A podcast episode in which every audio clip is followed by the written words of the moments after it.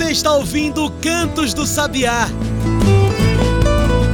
Cantos do Sabiá, o podcast do Centro Sabiá.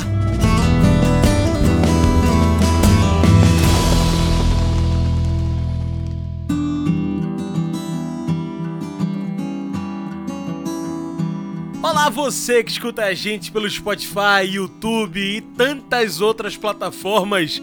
Eu sou João Lucas, comunicador do Centro Sabiá e começa agora o Cantos do Sabiá, nosso podcast semanal sobre campo, cidade e o mundo. E o nosso Cantos de hoje é diferente. Hoje faremos uma retrospectiva agroecológica. Mas antes de qualquer papo, temos um convite para você. Já que estamos refletindo sobre nossas ações, sobre o que aconteceu esse ano, sobre a agroecologia, por que você não vem com a gente? Se liga nesse recado que temos para você. você já conhece o Centro Sabiá. Mas você sabe o que a gente realmente faz? Há 30 anos, o Centro Sabiá enfrenta a fome no campo e nas cidades. Através da agroecologia, apoiamos as famílias agricultoras a produzirem alimentos de forma saudável, sem veneno, sem queimar nem desmatar. São mais de 15 mil famílias assessoradas, mais de mil sistemas agroflorestais já em uso e mais de 10 mil tecnologias sociais implementadas.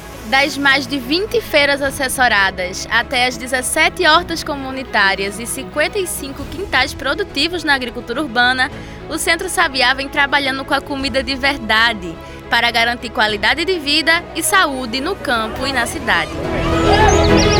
A gente faz muita coisa, mas podemos fazer muito mais.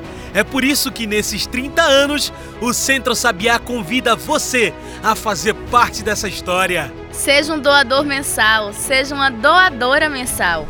Com menos de um real por dia, você pode transformar a vida de milhares de pessoas, no campo e na cidade. Acesse centrosabiá.org.br, clique no botão Doe Agora e faça a sua doação.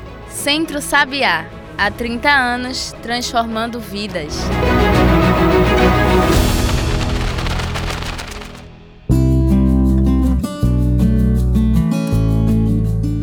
Hoje nosso programa é diferente. A gente vem refletir o ano de ações, movimentações, de luta, de desafios pela agricultura familiar de base agroecológica. Hoje a gente faz uma retrospectiva agroecológica. Você lembra do que foi feito em todo esse ano? É preciso refletir as nossas ações, refletir também políticas pela agricultura, nossos acertos, nossos erros pela terra, pela natureza. Vivemos um momento de reconstrução, né? Reconciliação com a natureza depois de alguns anos que nos afundaram em verdadeiras crises climáticas, desigualdades infindas e também destruição política da defesa da fauna e da flora. O que reconstruímos? O que reconquistamos em 2023? O que é que fica para 2024? É tudo isso que a gente vem discutir aqui hoje. Para nos ajudar a lembrar disso, a gente vai ouvir depoimentos de todo o nosso ano da agroecologia, os tantos nomes que passaram por essa nossa mesa farta da agroecologia. Vem com a gente? Abrindo o ano falando das perspectivas pela agricultura e pela alimentação, a gente falou, né, discutiu sobre a saída do governo Bolsonaro, um governo de fome, um para hoje viver um novo momento político. A gente relembra agora a fala que abriu o ano do nosso programa com a professora Sandra Chaves, nutricionista e coordenadora da rede Pensan. O que nos trouxe para essa fome tão latente no Brasil? É o que ela vem falar. Eu gosto sempre de lembrar daquela música, né? Você tem fome de quê, né? Você ah, sim. Olha, é muito interessante, assim. Eu gosto de pensar, Lucas, que nós sabemos fazer. Uhum. Em 2004, hum. nós tínhamos quase 65% dos domicílios brasileiros em segurança alimentar. Então, nós tínhamos em cada 10, vamos dizer assim, 6,5 em segurança e Sim é, é, 2,5 em segurança. E aí a gente foi, foi quando a gente começou a fazer pesquisa de segurança alimentar no Brasil. com as políticas públicas que vieram sendo implementadas desde o primeiro mandato do presidente Luiz Eduardo Luiz Inácio, uhum. foi aumentando. Em 2009 chegamos a 69,6%. Em 2013 chegamos a 77%. Portanto, de cada 10 domicílios, eu tinha 7,7, quase 8 em segurança. Uhum. E né, é, é, é, 3 em insegurança. Então, isso mostrava o quê? As políticas que estavam sendo implementadas estavam fazendo modificações. Sim. Tanto que o mapa, o Brasil saiu do mapa da fome que a FAO elaborava em, dois, em, em 2014 porque a gente tinha menos que 4% da população em estado de fome. Né? Saímos do mapa da fome. Uhum. Aí, o pessoal diz, ah, foi a pandemia. Não foi só a pandemia. Não, claro que, que foi, Veio muito antes, né? É, foi o pandemônio.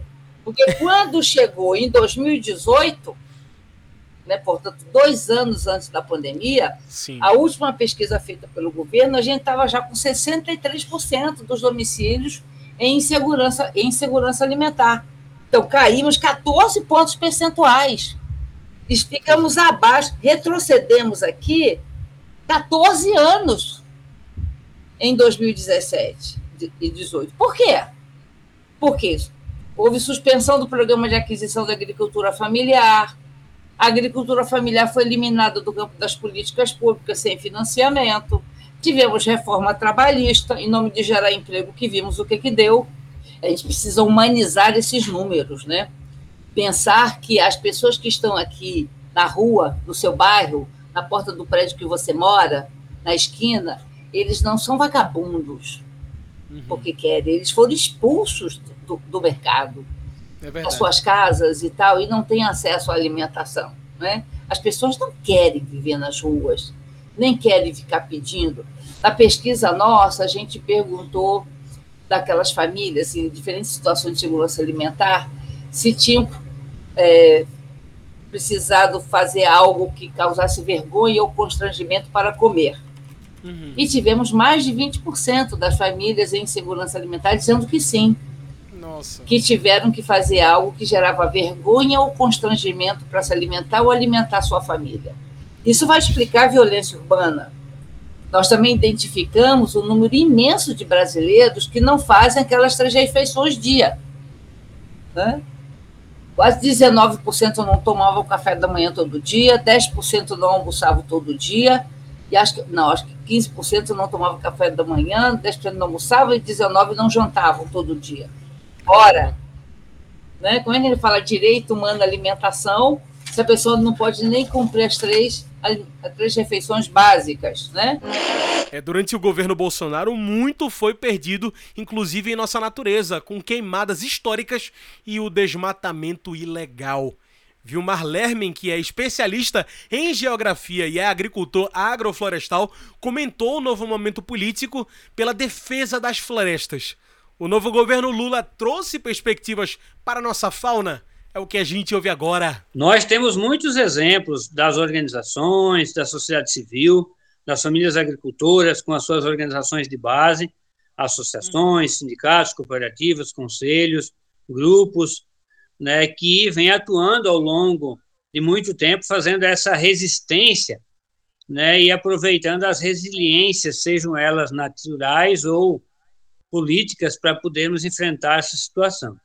Então, Agroflorestar, agrocatingá, como é um termo que é muito usado pelo IRPA, né, uma organização co-irmã da ASA, do Sabiá, aqui do, das, do centro do semiárido, lá na região de Juazeiro, Bahia, é, são fundamentais para que a gente possa estar tá fazendo isso. E, junto disso, são os saberes ancestrais, é o acúmulo que as organizações, que as famílias agricultoras construíram ao longo de gerações, ao longo de décadas ou de centenas de anos, para que a gente possa efetivamente fazer com que é, possamos restaurar isso. Mas isso somente do ponto de vista de iniciativa das famílias agricultoras ou das organizações não é suficiente. Precisamos fazer com que as políticas dos municípios, que é a base, aonde nós moramos, dos estados, né, como é no caso é, de cada um dos estados, exemplo de Pernambuco, né, da Secretaria do Meio Ambiente, a SECMA, né, lá os fundos estaduais que nós temos tido algumas experiências de revitalização de nascentes, no, no sertão do Pajeú, no Agreste Central, na região de Jataúba, lá, lá do nosso amigo Raimundo Bertino, que, junto com a APASA, a colega nossa de mestrado, é, tem feito algumas ações. A, a, exemplo da escola João Severino de Agrofloresta, que o Sabiá é, trabalhou em 2022, do qual nós contribuímos né, com os processos de capacitação e formação nas três regiões, né, no sertão do Pajeú, no Agreste Central e na zona da Mata Atlântica da Mata Sul, é, são alguns dos exemplos de que podemos fazer é, ações que envolvam esse processo.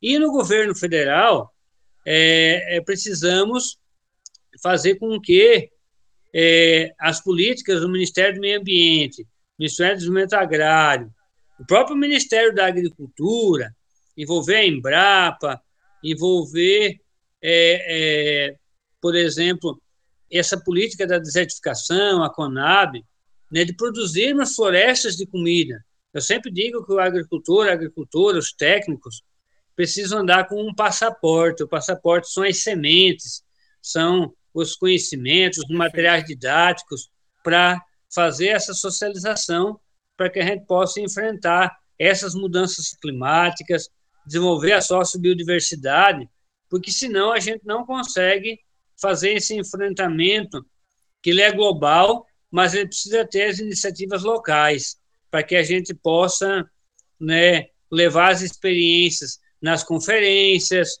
né, sejam elas a nível é, territorial, municipal, estadual, nacional, mas também nessas de cunho mundial, como essa do clima que aconteceu no Egito, né, no final do ano passado. Sim, Inclusive, o Lula, recém-eleito, já foi convidado, junto com a Marina Silva, que é a atual ministra do Meio Ambiente, para que a gente possa se manifestar e possa colocar a nossa posição.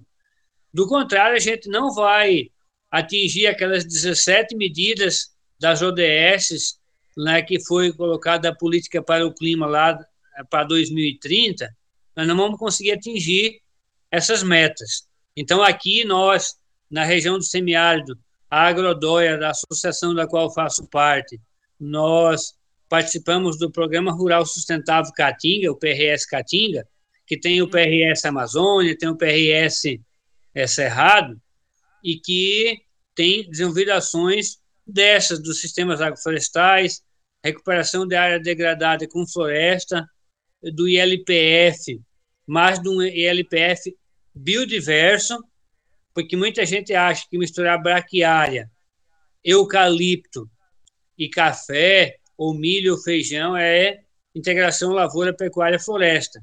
Isso é um consórcio muito simplificado. Embora já seja mais do que um monocultivo, ele ainda está muito longe de ser um sistema agroflorestal, de ser uma agrocaatinga.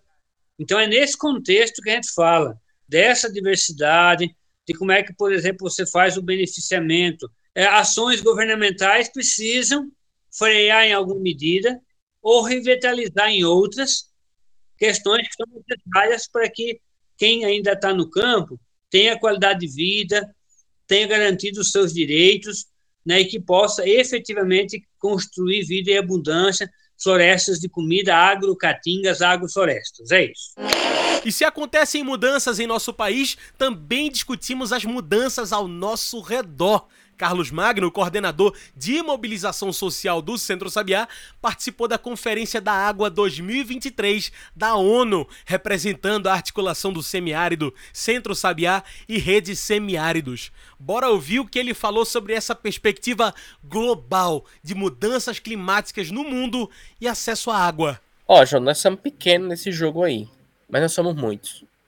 Então, se a gente é muito, a gente tem como fazer diferença. E faz um, um grande barulho. Faz um grande barulho. Eu acho que a nossa principal tarefa é incidir nos governos, desde o nível local até o nível federal, ou seja, hum. a, até no nível internacional, né? Quando a gente vem para uma conferência dessa, a gente de fato está incidindo no nível internacional, a gente está conversando, a gente está fazendo proposta, a gente está, ou seja, fazendo uma certa pressão ali.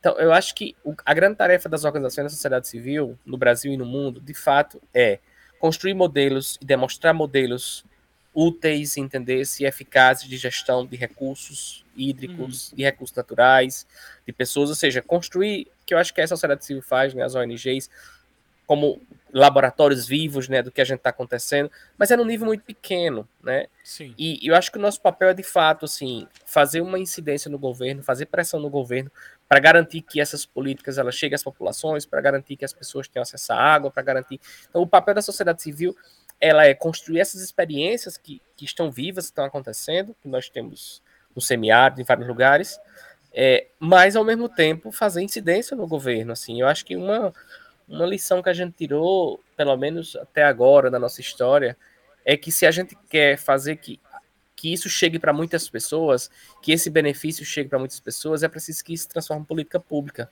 Foi isso uhum. que aconteceu com o programa de cisternas. Ou seja, ela virou política pública e as pessoas puderam acessar porque tinham recursos garantidos na União para que para que se construísse cisternas. Então, ou seja, deixa de ser projeto, passa a ser uma política pública, passa a ter orçamento garantido.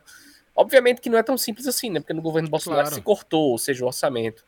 Se cortou para a saúde, né? Se cortou para a educação. Então, é, é, obviamente é isso. Então, manter essa manter esse equilíbrio e essa pressão política constante é um desafio, porque agora com o novo governo, um governo que, de certa forma, nós ajudamos a eleger, né, para tirar o, o bolsonarismo, para poder a gente voltar a esse estado de normalidade democrática, a gente precisa se manter é, atuante e incidindo sempre, porque senão a tendência é que a gente se acomode, se a gente se acomodar, a coisa não, não funciona. Então a sociedade civil tem um papel, assim, fundamental no que diz respeito e ampliar os espaços de participação social, João. Ou seja, a gente precisa ter, participar mais de forma mais direta, entender essas pessoas. Uhum. É, 2023 foi um ano de muita movimentação, um ano de retomadas políticas, inclusive ano que retomamos uma política importantíssima para a agricultura familiar, que é o PAA, Programa de Aquisição de Alimentos, retomado pelo governo Lula. O agricultor familiar João Ribeiro comentou o que mudou nessa retomada importante para combater fome no Brasil. Ouve aí. Então, Lucas, faz uma grande diferença, né? Principalmente para as mulheres, né? uhum. né? Então, assim, a gente é uma, uma associação é, de produtores agroecológicos, né? De produtores orgânicos, né? E aí, uma das, das coisas para para a gente é, concorrer ao PA, uhum. né, é a quantidade de mulheres. Então, isso é uma, um, faz uma grande diferença, né? Se a gente tiver é, mais mulheres no PA, né, que é renda no bolso das mulheres Sim. principalmente, né? Então, é, é, isso é uma vantagem, porque, é até um incentivo, é a mulher né? que vai decidir, é, porque é a mulher que vai decidir sobre o orçamento da família, né? Então, assim, é um, isso é muito importante para o programa. É, temos mais de 50 agricultores espalhados em, em várias feiras aqui uhum. na região, né, no Agreste e no, na, na, no litoral. Né? Em Recife, a gente está em Boa Viagem, a gente está na Feira de Setúbal, a gente está no bairro das Graças, está no bairro de Santa Amaro, uhum. né? A gente está na feira de, de Surubim aqui no Agreste, a gente está em João Alfredo. Então, são várias feiras que a gente está, né? Sim. Além também do Penai, que a gente também, é, alguns agricultores estão tá no Penai, em, em Bom Jardim, no município de Bom Jardim, né? Sim. Então, quem quiser procurar esses alimentos, esses produtos, né, procura uma feira da Rede Espaço Agroecológico, né, que a gente está é, em todos os, os lugares. E não só foram retomadas na política alimentar, não, viu? Uma pauta que tomou espaço da agroecologia esse ano foi o combate à LGBTfobia. Afinal de contas, se há LGBTfobia, não há agroecologia. O pesquisador Gabriel Ornelas comentou aqui no nosso programa sobre como a agroecologia pode ajudar a combater o preconceito contra as pessoas LGBTQIAP+, no meio rural.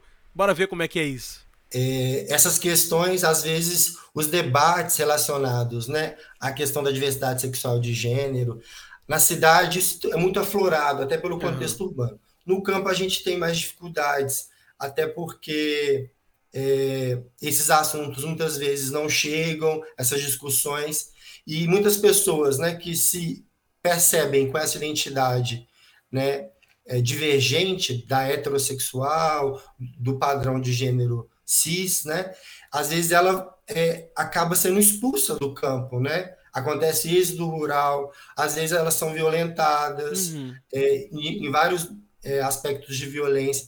Por isso que esse debate é importante, né? Então, os coletivos LGBTs eles têm esse papel também de criar rodas de conversas, cartilhas educativas. Sim. Né? Um dos marcos é o coletivo LGBT do MST, né, do Movimento dos Trabalhadores sim, Sem Terra, que se organizaram muito bem para criar é, ferramentas didáticas para levar esses assuntos né, para diversidade assim, né, dos campos, né, dos territórios que trabalham com a questão da reforma agrária e também da agroecologia.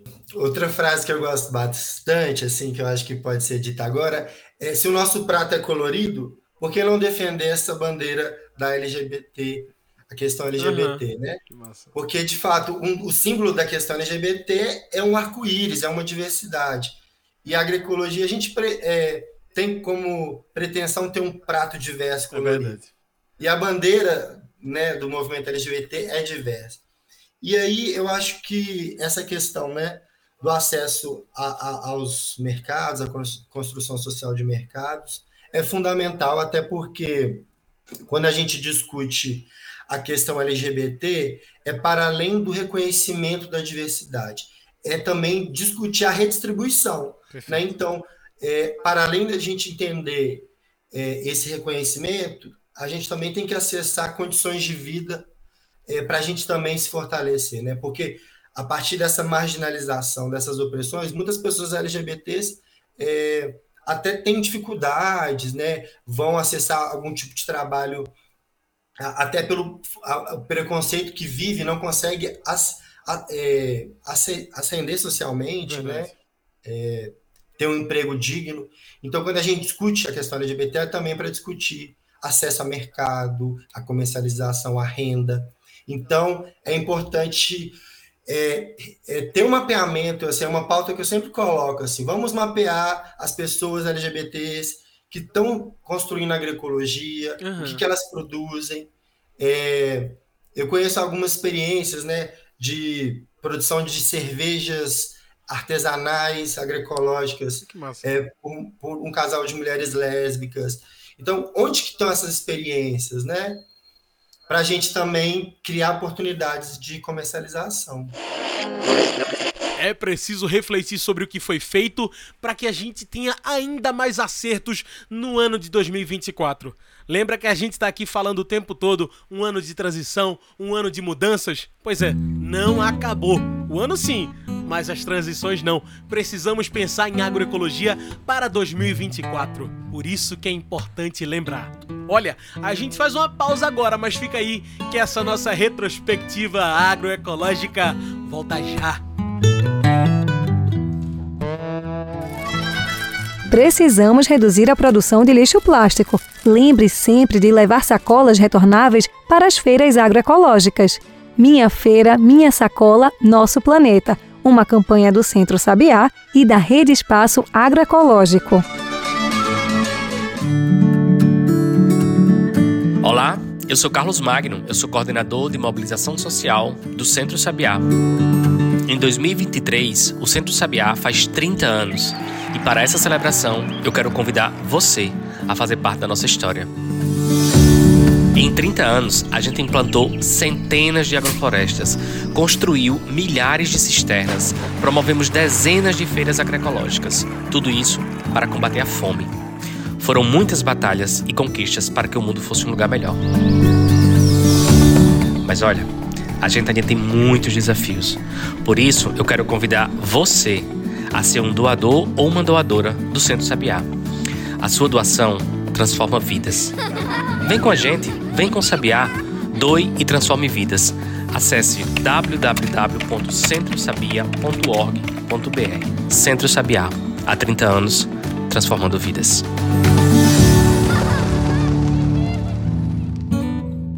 Já estamos de volta. A gente aqui segue falando dessa retrospectiva agroecológica 2023.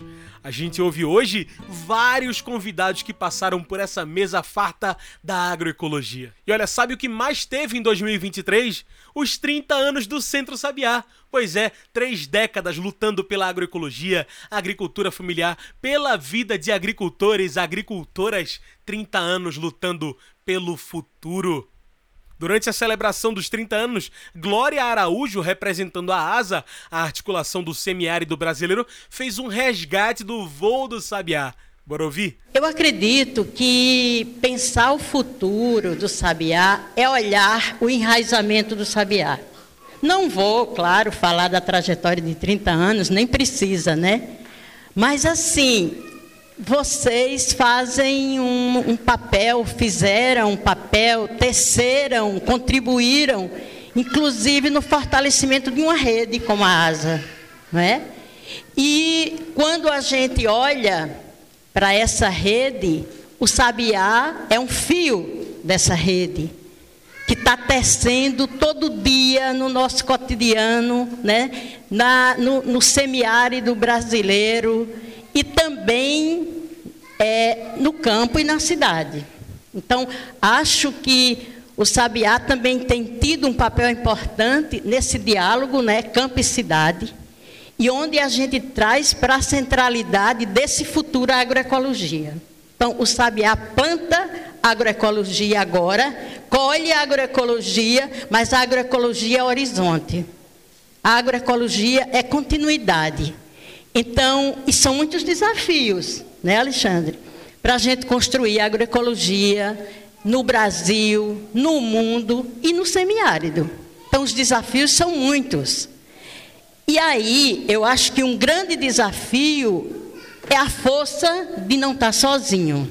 Então, eu acho que é, é uma inovação para o semiárido brasileiro exatamente a construção de redes. E quando a gente fala de redes, é a rede ASA, mas é também a rede de agroecologia, é a rede de agricultores e agricultoras, camponeses e camponesas.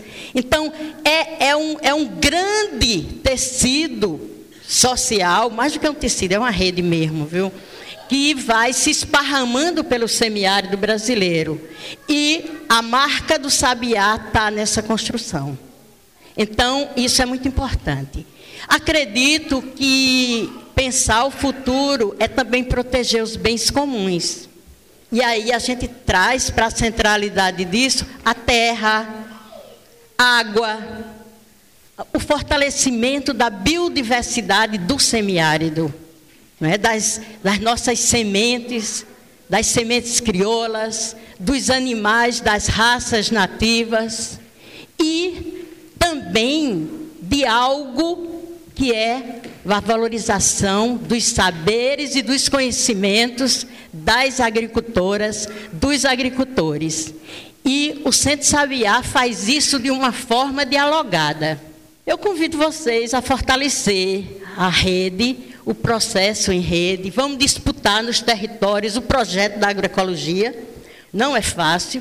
E a disputa, ela está nos territórios. Né? Então, eu quero encerrar dizendo que viva o sabiá, viva o amor, viva todas as formas de amor, porque é no semiárido que a vida pulsa, é no semiárido que o povo resiste. É interessante resgatar toda essa história, porque quando a gente olha direitinho, nada disso aconteceu sem as juventudes. São elas as portadoras das lutas do amanhã. Esse ano, 2023, o Estatuto das Juventudes completou 10 anos. A jovem agricultora Pamela Florencio, coordenadora do Fojup, comentou esse novo momento das juventudes organizadas no Brasil depois do governo Bolsonaro. 10 anos depois da organização do Estatuto das Juventudes. Bora ouvir o que ela tem a dizer? A maior prova que estamos no caminho certo é ver jovens ocupando espaços que normalmente nós não tínhamos acesso. Nós temos jovens deputadas, nós temos jovens vereadoras, né? Nós temos o, acho que o meu maior exemplo do momento são jovens dirigentes de movimento, como a minha dirigente Maria, mesmo do MCP, né? Uma jovem engajadíssima, incrível. Aí eu fico até, até emocionada de falar. Outro exemplo muito bonito também é Eduarda, né, que saiu lá da Paraíba e hoje está ocupando a cadeira de coordenadora nacional da juventude rural pelo MDA, né? E essa é a prova que a gente está no caminho certo, né? A gente vem esse final de semana para Brasília para a recriação, a oficina de recriação do Plano Nacional de Juventude e Sucessão Rural. Isso é a prova que a gente está no caminho certo, né? E a gente está colhendo frutos que foram plantados desde 2003, quando o estatuto começou a ser discutido, né? Os frutos que foram regados, a plantinha que foi regada em 2010, quando o estatuto foi assinado pela nossa atual presidente da época, Dilma, né? E hoje a gente consegue colher esses frutos, né? Mas já pegando as sementinhas e plantando para o futuro, que é para garantir que as nossas crianças de hoje sejam jovens politizados de amanhã né? E isso é a prova que a gente está no caminho certo. E ver jovens, né, cada dia mais crescendo, jovens se formando, né? A nossa deputada jovem hoje, né, a Rosa Morim, isso é a prova que a gente está no caminho certo, né? É ver essa juventude ocupando esses espaços que normalmente a gente não tinha acesso, né? Que a gente sempre via outras pessoas, adultos, homens, né, normalmente homens, ocupando. Hoje nós temos jovens, jovens mulheres, né, jovens da comunidade LGBTQIAP+. Isso é a prova que a gente está no caminho certo, mas não significa que a gente se contenta só com isso, a gente quer mais e a gente vai alcançar mais. Aí isso, é, isso, é, isso é muito forte fazer uma análise agora que no, dos nossos frutos colhidos. Ai, gente, esses são os nossos frutos, né? Que para muitos não tem muito valor, mas para mim que estou aqui vendo, né? Que passei por todo esse processo de de acompanhar a evolução de cada uma dessas jovens que estão ocupando esses espaços hoje, espaços de destaque dentro da política, né, dentro do, da, do, do, do plenário, dentro dos movimentos sociais. Isso para mim é, não, não tem palavras, não tem né, dinheiro no mundo que pague, né?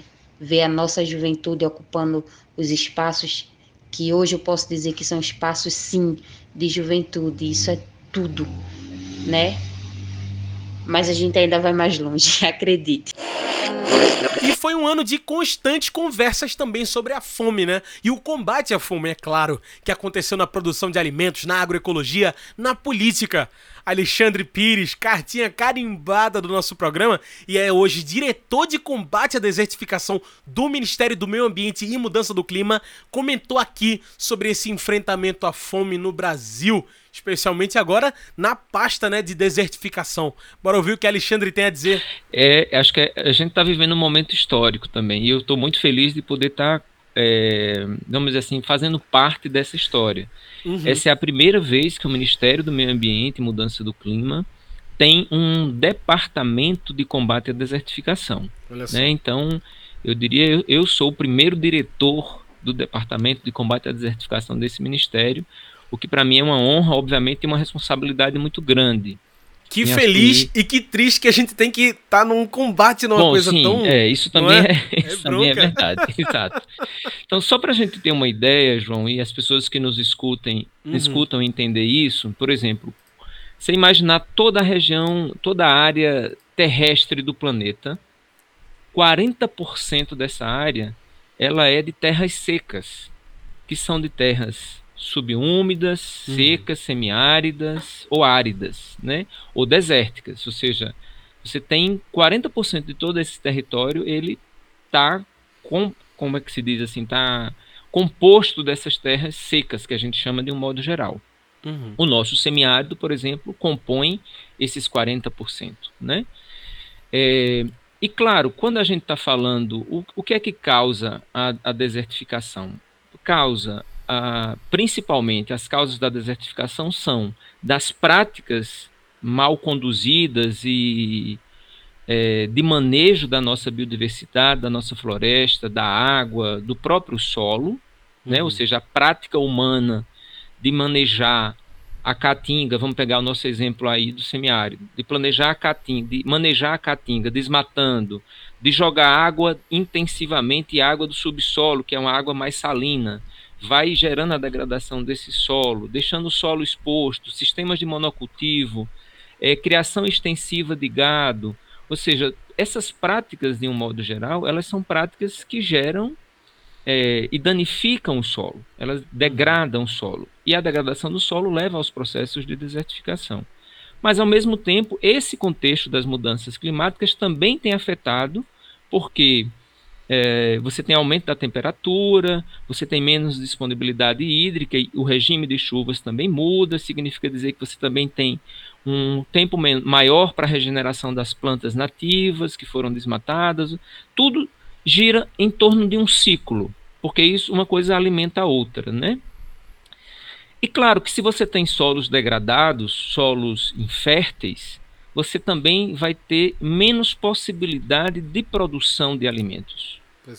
Então, é, se você tem menos disponibilidade de água, a gente também vai ter menos possibilidade de produção de alimentos. Então, é muito importante a gente entender que o processo de, de combate à desertificação ele é um processo que requer uma atenção gigante no sentido de pensar o enfrentamento às questões climáticas. Que são muitas ações, de fato, né? É uma muitas, roda gigante. É um, é um ciclo, porque uma coisa leva a outra, que leva a outra. Porque, por exemplo, se você tem menos vegetação, se você tem menos água, Uh, se você tem solos mais degradados, você vai aquecer mais o planeta e o aquecimento do planeta reduz a disponibilidade de chuvas, muda o regime e você vai ter menos água e isso vai. E aí tem que gerando... oferecer mais água, mas é, como é que a gente. Então você vai também ter menos comida, menos alimento é. disponível.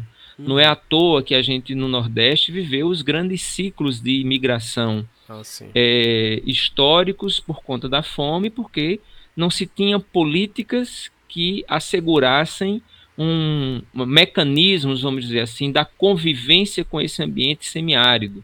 Que eu acho que a gente mudou isso do governo, do primeiro governo do presidente Lula de 2003 para cá. Obviamente que teve esse período aí é, de 2019, 2016 até 2022, mas a gente teve um conjunto de políticas públicas cri criadas muitas vezes pela própria sociedade civil, adotadas pelo Estado como política é, de Estado, no sentido de contribuir para que a população pudesse ter as condições mínimas né, de vivência nesse território. E o programa de cisternas é um dos maiores exemplos que a gente tem disso, que é um programa de adaptação, um programa que assegura a captação de água da chuva por um custo, é, pelo impacto dele, tem um custo muito barato para o Estado e, ao mesmo tempo, cria as condições para a população viver com mais dignidade. Né? Mas esse é apenas um exemplo de várias outras possibilidades que a gente tem é, no sentido de enfrentar essa agenda das mudanças climáticas e do combate à desertificação. Que ano movimentado, teve muita coisa, viu? Mas nem tudo vai caber no gibi. Mas é claro que a gente não vai embora sem ele, o Matthew Bico Mete o Bico de hoje, a gente relembra as falas de Maria Cristina Aureliano, coordenadora geral do Sabiá, que falou sobre a importância da gente participar, transicionar pela agroecologia. Mete o bico de novo aí, Maria. Então, eita, que desafio grande, né? Mas eu entendo que são, assim, várias frentes, né? Primeiro, entender que trazer mais pessoas para a agroecologia, promover essas mudanças, são coisas que a gente não faz sozinho. Ou seja, é preciso estar tá fazendo isso de maneira coletiva, em articulação com os movimentos, em articulação com o movimento sindical, em articulação com as redes e articulações é, que promovem isso, né? Como a Articulação Nacional de Agroecologia, a Articulação Semiárida. Então, assim, a gente não vai fazer esse movimento sozinho. Uhum.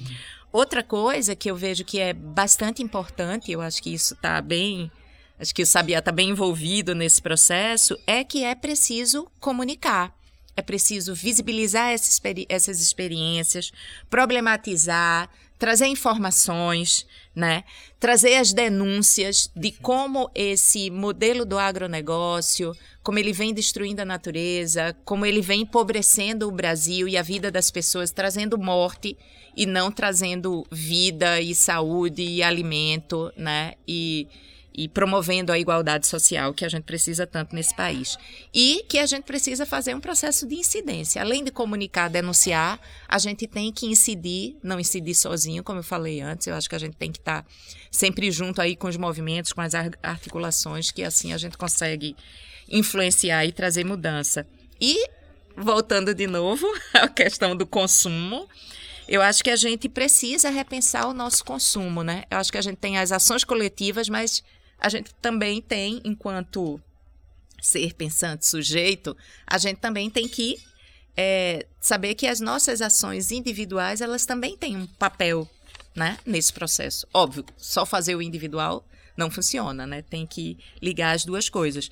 Mas eu acho que é preciso repensar o nosso consumo, de onde vem o que você consome, consome que economia você movimenta com o seu consumo? Se é uma economia inclusiva, né, que vai envolver muita gente, que distribui renda, ou excludente, né, que só alguns, né, vão se apropriar dessa riqueza.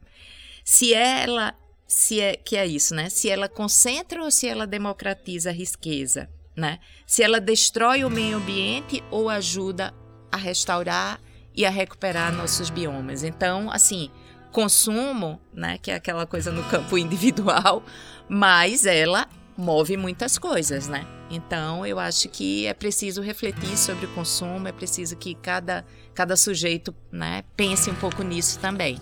Né? Então, acho que assim a gente vai promovendo a mudança, seja coletivamente, seja a gente mesmo fazendo a nossa parte, que é importante fazer também.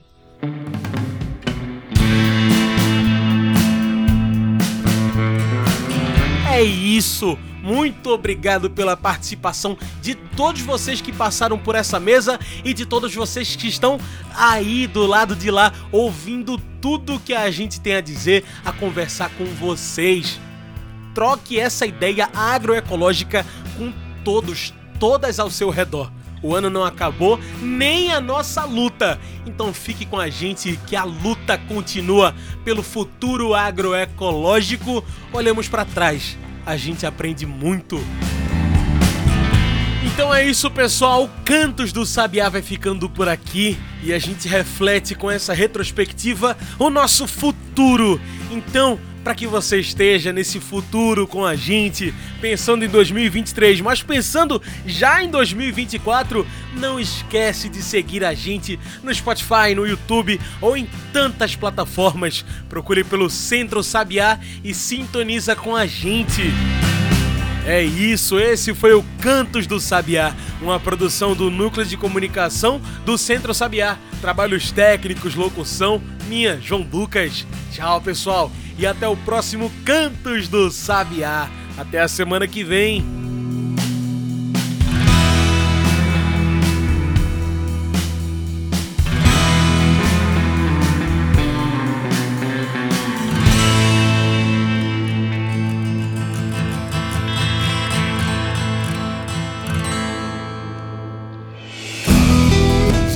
Ouviu Cantos do Sabiá. Cantos do Sabiá, o podcast do Centro Sabiá.